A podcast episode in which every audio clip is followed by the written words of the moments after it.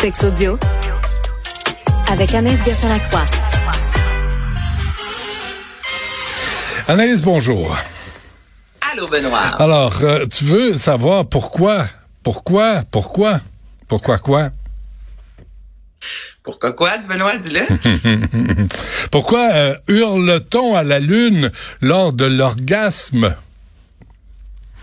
Hurle-t-on à la lune? Hey, le, le, terme, là, le vrai terme, je l'avais, je l'avais entendu celui-là, c'est la vocalisation copulatoire. Okay? Oh, c'est joli. Le terme, lorsque l'on ben oui, c'est joli, hein, lorsque l'on fait du bruit pendant euh, nos débats sexuels. Et il y a plusieurs raisons. Et ce qui revient à plusieurs reprises, Benoît, c'est pour euh, encourager et stimuler. Parce que plusieurs personnes se demandaient, et il y a des psychologues qui ont répondu, entre autres, et des sexologues, de est-ce que c'est plus physique, est-ce que c'est plus psychologique? Et c'est règle générale psychologique. Donc, le but, c'est d'encourager et de stimuler. On veut rassurer notre partenaire. Certains disent, là, il y a le côté physique à tout ça, que ça vient euh, euh, intensifier, je te dirais, la jouissance en faisant du bruit. Il y a souvent une réaction. Si un cri, l'autre va avoir envie de répondre.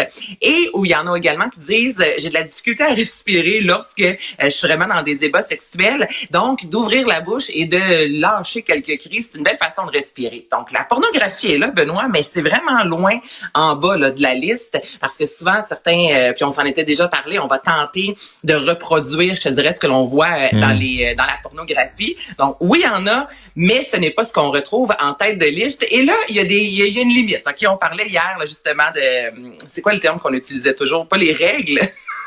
Avec qu'est-ce qu'on dit, Benoît? À, pro moi? à propos de? Mais sur quoi? Dans notre... c'est pas clair. OK, c'est pas grave. Là, je vais le temps passer puis je vais aller plus loin. Okay. Donc, euh, on oublie ce moment de radio. OK? Euh, en termes de bruit, on considère qu'en deçà de 40 décibels, c'est correct. Ce n'est pas dérangeant pour un couple. Toutefois, si on va au-delà de ça, ça peut devenir dérangeant. Et il y a des couples qui ont déjà eu euh, l'intervention de la police, imagine-toi, parce que ça faisait trop de bruit. On pense à des appartements à Montréal où des fois c'est plutôt mal isolé. Donc quand on tape le 47 décibels, ok, euh, c'est nocif. Et ça, c'est pas seulement les voisins qui le disent, c'est la police, c'est l'Organisation mondiale de la santé. là, ça devient, on fout de loin, mais c'est vrai quand même. As-tu un comparatif? Le 47 décibels, c'est quoi? C'est une tondeuse à gazon? C'est euh, une ben, moto? J'ai cherché, mais puis je suis pas à l'aise de le faire aujourd'hui. Donc, euh, écoutez, allez sur un moteur de recherche. Là, Faites des comparatifs vous-même. Ouais. Mais là, tu veux, mais, mais, tu veux pas une session de majorette non plus, là, tu sais, euh, qui est toujours en train de faire la cheerleader parce que t'as une relation sexuelle complète? Ben là, c'est ça. Puis en plus, on s'entend que très souvent, les, ben, tout dépend des positions, évidemment, mais les, les têtes peuvent être assez proches. Donc, le but, c'est pas non plus de ah, défoncer le tympan de l'autre. Mais fun, ça. ça. reste que 40 décibels, OK, ça, c'est ce que l'Organisation de la santé dit, c'est le soir, après 20 heures. Si on est exposé à plus de 40 décibels en termes de son, là, évidemment, on oublie si on va dans un club, exemple, mais à la maison, avec notre partenaire, ça peut euh, générer des troubles du sommeil, des risques euh, cardiovasculaires accrus. Donc, ça peut vraiment être dangereux. Et le jour on pourrait être exposé à 50 décibels tout au plus. Donc, on peut crier, on peut faire du bruit, mais pas trop parce que ça peut être nocif pour notre santé et la police peut venir à la maison. Puis on peut avoir une amende, un amende hein, pour ah ça. oui? Donc, on parle de nuisance publique. Ouais. Ah, lâche-moi. Euh, mais et c'est pas bon pour les tympans, hein? Faites pas ça près d'une oreille parce que bon. c'est pas c'est pas c'est pas agréable. C'est tout voilà. pour ça? OK. Euh, le, le, oui, le, parfait. Mais mais il faudrait trouver un comparatif. Là. 40 décibels, ça ressemble à quoi? Je vais trouver ah, ça. Un lave-vaisselle, me dit Tristan. Il a, il a appelé sa conjointe. Là, il y en a des vieux qui font beaucoup de bruit. De plus en plus, les lave-vaisselles sont supposés être silencieux. Plus tu payes cher, moins il fait de bruit, on s'entend. Ah ben, c'est vrai, c'est vrai. Fait que c'est pas la même chose lors de... En tout cas, bref. Euh, le Rainbow Kiss, c'est quoi ça? Le Rainbow Kiss, le baiser arc-en-ciel. Et je vais vous laisser là-dessus en ce vendredi si jamais vous avez envie d'essayer ça euh, ce week-end. C'est un échange de fluides corporels, OK, Benoît? Et c'est souvent une pratique qui se fait entre un homme et une femme. Donc, on fait la position du 69.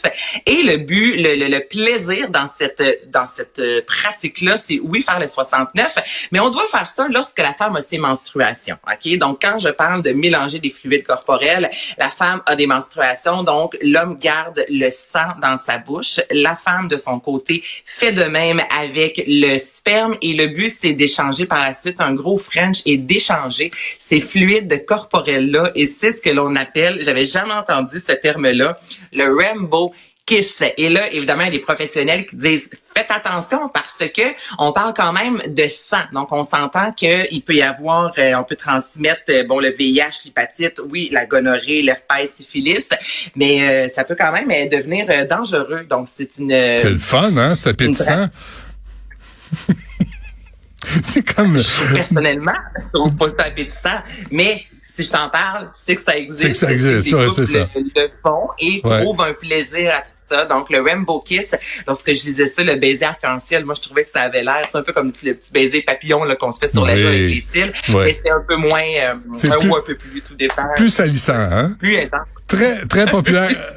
très populaire en Transylvanie, paraît-il, mais euh, ça, c'est des données que j'ai pas. Hey, on finit la semaine là-dessus, hein, le Rainbow Kiss. C'est quelque chose.